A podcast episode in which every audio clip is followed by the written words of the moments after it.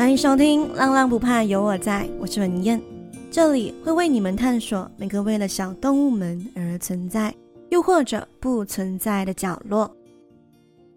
今天我们要来聊聊浪社会新闻。那相信有追踪“浪浪不怕”的 IG 的耳朵们，应该有注意到我在九月初的时候有分享一个 IG Story。嗯、呃，这个 Story 呢是关于在马来西亚槟城有一只狗狗，名字叫做 Peanut，被主人安乐死了。安乐死的原因呢，不是因为它生了病，安乐死的原因只是因为 Peanut，呃，受到惊吓而咬了主人的爸爸，还有脾气非常难控制，所以呢，主人带 Peanut 去看医生后。医生说，Peanut 可能会有一些心理疾病，所以脾气才会这样暴躁。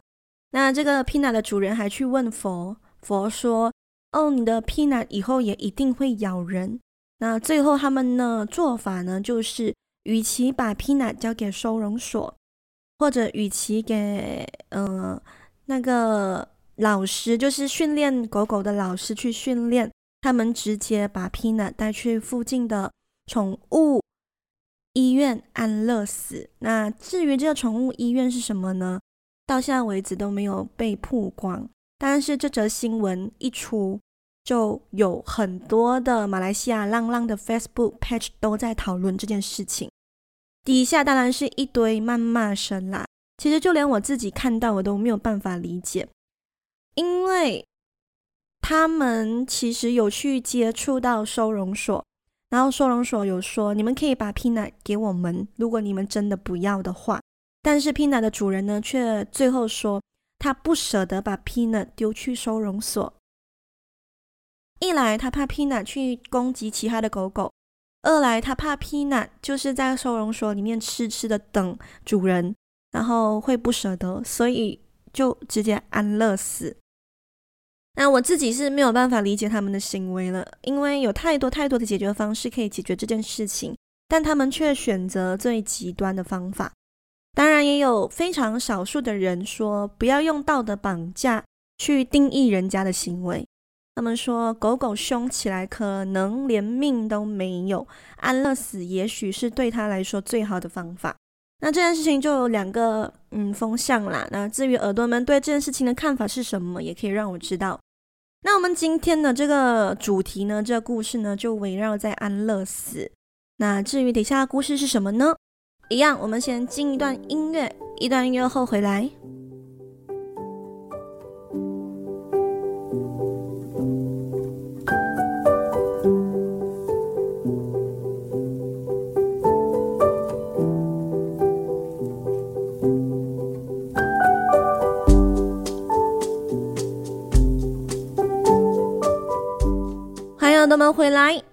那我们今天要说的故事，刚刚就有提到嘛，是关于安乐死的。但是以下要说的故事呢，和刚刚开头提到的那个 Peanut 被安乐死的情况不一样。Peanut 是一个有家健康的狗狗，但是却因为主人的不负责，不想继续照顾，而把狗狗选择安乐死。接下来的故事呢，就不是这样子了。接下来这故事呢，会稍微有一点沉重。那故事呢，发生在一个女生身上。这个女生的名字呢，叫做简志成。好，耳朵们可能会觉得很奇怪，为什么狗狗的安乐死会先介绍这名女生呢？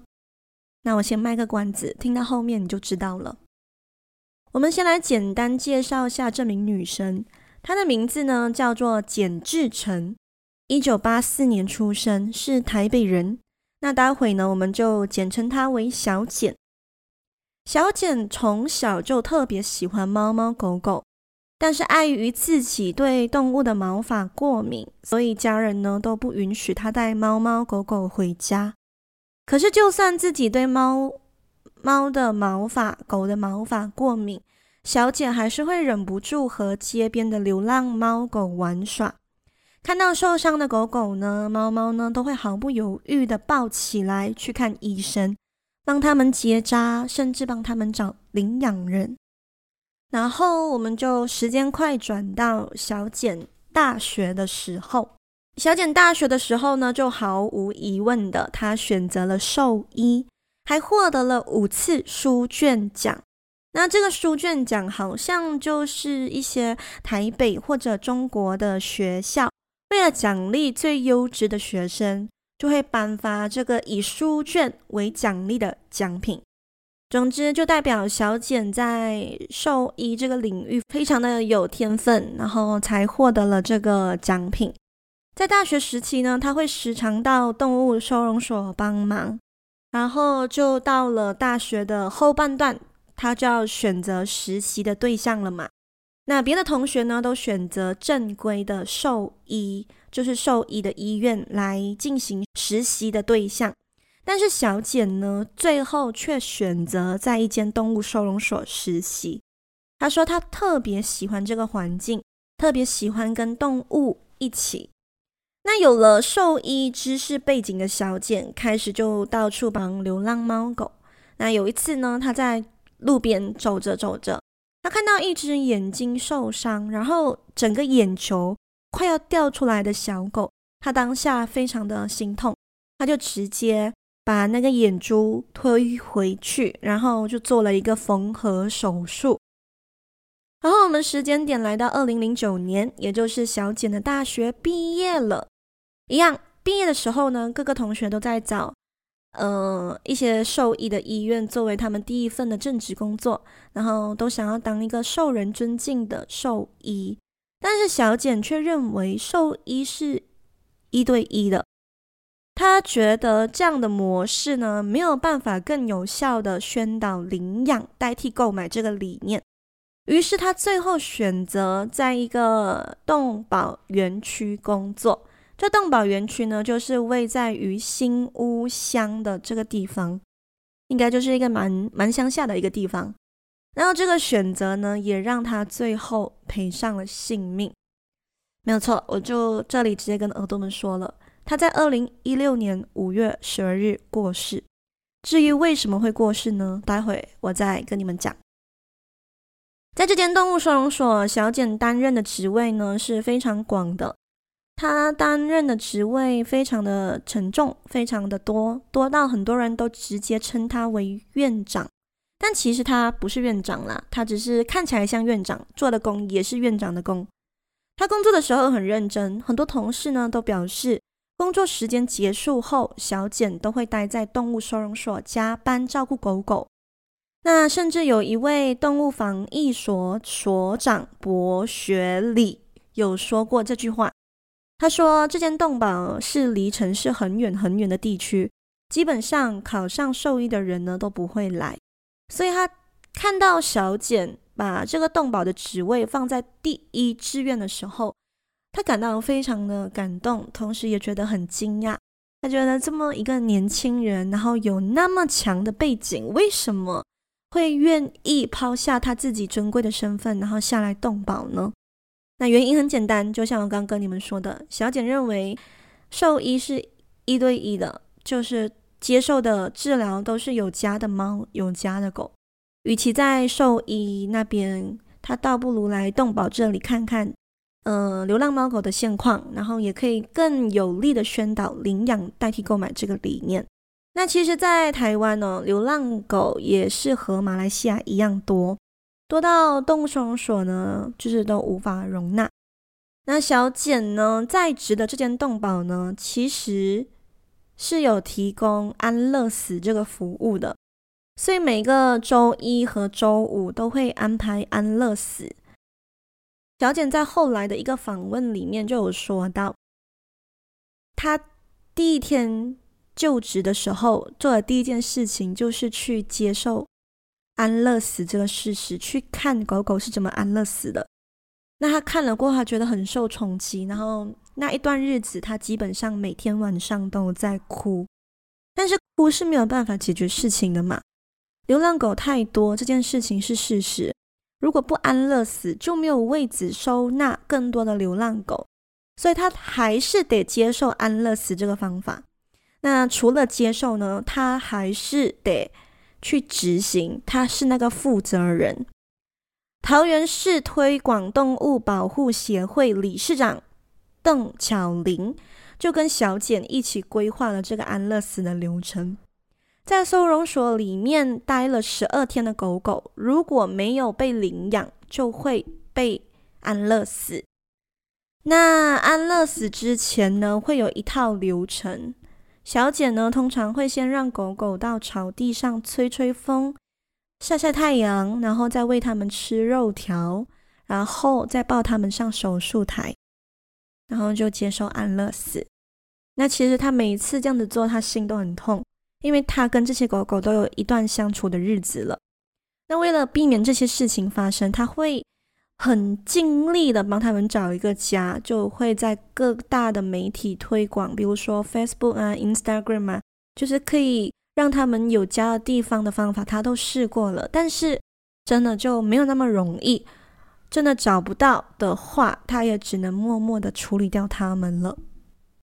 好，我们讲了安乐死的这部分，我们现在把故事拉回来，动物保护收容所的这里。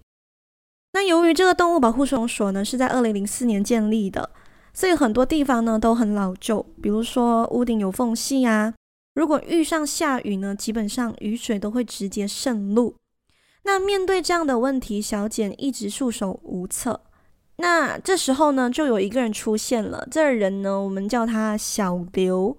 小刘呢，看到小简这样，就是一直没有办法，于是他就 Line，就是台湾很时常用的一个 App，叫做 Line。他 Line 他，他简讯他，他就说，要不如我们让整件事情曝光，你觉得如何？我们可以透过媒体的访问啊，让更多人知道收容所的现况，还有流浪狗过剩的问题，甚至安乐死的真相。这样子呢，就可以让。议员关注到，甚至可以让政府可以重视流浪狗这个问题。那小刘就有说，可是你要承担很多谩骂声，你要做好心理准备哦。那小简看到这个简讯的时候呢，就回复了这句话，他说：“如果这可以让毛小孩过得更好，我愿意承担。”于是就这样子，他接受了媒体的采访，并向媒体透露了流浪狗真的越来越多，希望各位可以以领养代替购买。然后他也提到了，二零一五年园区收纳了八千五百只流浪狗，一千五百只流浪猫，可是被领养的呢只有四千多只，而在这一年里，他安乐死的狗就有七百多只。那这个访问一出。果不其然，就很像小刘讲的，很多网友呢就开始把重点放在小简安乐死的这个 point，就大家已经忽视掉猫猫狗狗过剩，然后没有人领养的这个问题，大家都把重点放在小简安乐死了七百多只狗，然后就开始疯狂的批评小简，甚至还帮她取了“美女屠夫”“女屠夫”这样的绰号。那为什么叫她“美女屠夫”？因为她其实长得蛮漂亮的，嗯，我会把照片放在浪不怕的 IG，大家可以去看看。她长得蛮漂亮的。那面对这样的评论压力呢，小简只是说，她的初衷只希望动物能过得好，她自己问心无愧就好了。然后呢，就在这个访问出来的隔年，也就是二零一六年，小简她就结婚了。她结婚的时候。本来应该跟丈夫甜甜蜜蜜的过着新婚生活嘛，本来应该是这个结局的嘛，可是却在结婚的嗯隔几个月，也就是二零一六年的五月失踪了。五月五日，小简结束了动物保护组织的工作，她没有像以往一样回家。那丈夫在家一直等不到小简，电话也打不通，然后也没有任何消息，于是丈夫就报警了。警方找到小简的时候呢，她已经没有任何气息了，享年三十二岁。那事情的经过是这样子的：在五月五日呢，结束了工作的小简没有像以往一样回家，她待在动物收容所里，然后服用了狗狗安乐死使用的安乐药，终结了自己的生命。在结束自己的生命前，他又留下了三封遗书，其中有一封有被小简的家人公开，里面有写到这句话：“希望整件事能被世人看到。选择用狗安乐死的方法，是要凸显现在台湾动保结构的问题：末端的资源、人力不足，源头管制工作无法做好。流浪狗到了最下游的收容所都是苦难，生命并没有不一样。我会以狗狗安乐死的药物而死去。然后这封遗书公开过后呢，很讽刺的事情就是，可能七百多只狗狗的安乐死，并没有让议员大众认知到流浪狗的问题，所以呢，小简只能够用自己的生命得到关注。结果，他也成功引起了关注。在二零一七年二月，台湾推出了新的动物保护法，里面有强调。临安乐死。二零一七年四月，中华民国政府新法上路，不再捕杀流浪动物。二零二零年六月六日，每周六跟每周日，在桃园市议员谢美英的调协下，在他的帮助下，桃园客运公车，也就是他们的呃 bus 啦，就是嗯公共交通工具公车啦。的号码 L 六零二 L 六零三永安路线点终点站的一个叫做永安渔港站的后面，有增设了一个特别的站，叫做动保园区站。增设这个特别的站呢，是方便大众可以直接搭公车来认养动物。就这个站，你一下车就是认养动物的一个站。所以虽然台湾都没有明讲这件事情是因为小简的死而设立的，但是我觉得多多少少都有关系。那其实今天的故事就是以小简的死为结局，就大概到这里。但是在今天的故事还没有结束之前呢，我有我想用一个小小的彩蛋、小小的嗯故事作为结尾。有一只小狗，它的名字叫做鸡蛋黄。它本来没有名字，而且呢，它是一只准备要被安乐死的小狗。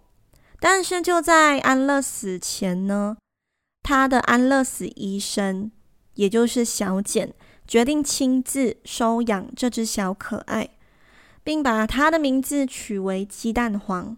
但最后呢，它的主人小简虽然救了鸡蛋黄。但却用一样的方式结束了自己的生命。然后在小简死后，二零二一年十五日，鸡蛋黄也离开世上了。那今天的故事就到这里啦，是不是有一点点的沉重？那我其实没有要去聊这个新闻的，我是。想要做关于安乐死，就人类利用安乐死来杀害流浪狗、流浪猫的这个方向。可是我在找资料的时候才发现了这个新闻，就觉得哦，可能我也可以用不一样的方式来看安乐死。我其实一开始也是觉得安乐死不是一个很好的方法，但是我在看完整个新闻啊，然后看了很多资料过后，我发现。很多人都是在无可奈何的情况下选择这个方法。一开始我是抱着一种，真的要这样美？你真的要这样结束一个这样健康的生命吗？他们又没有生病哦，是不是放回他们出去流浪会更好呢？但是后来我在我在看了这个新闻后，我就有不一样的想法。我觉得我们看到的东西都很表面，我们没有去深入的去看一下。他们为什么要安乐死？因为就好像小简接受采访嘛，其实他接受采访的目的是为了让大众知道、重视到。你看，我一年安乐死了七百多只狗，诶，证明什么？证明没有人要收养流浪猫狗，每个人都在购买。没有人要收养的话，我只能够安乐死，然后让这整间收容所有更多的位置去收纳更多的流浪狗，这是还要带出的信息。可是大家却把重点放在哇，你很残忍呢，你你害死了七百多只狗诶，这样子，我就觉得嗯，有时候看东西不要看那么表面，要更深入的看，你才知道里面的内容的信息有多么多么的 deep，有多么多么的深。所以，嗯，今天的故事就到这里啦。那希望各位耳朵会喜欢。如果喜欢的话，可以给我一个五星好评。如果有任何想说的话，都可以在 Apple Podcast Firstory 或者 IG 直接留言。你们说的每一句话，我都会看哦。那这集内容呢，也上架在 Audio Plus 了，大家可以下载 Audio Plus 二刷起来。那最重要的就是，如果你有点闲钱，可是不知道去哪里花的话，可以点那个 Show Note 有一个链接叫 Buy Me a Coffee 的 link。在那里呢，你可以设定想要赞助的余额。白浪浪不怕有我在，A book 让我可以继续看世界、说故事哦。那耳朵们，我们下期再见，拜拜！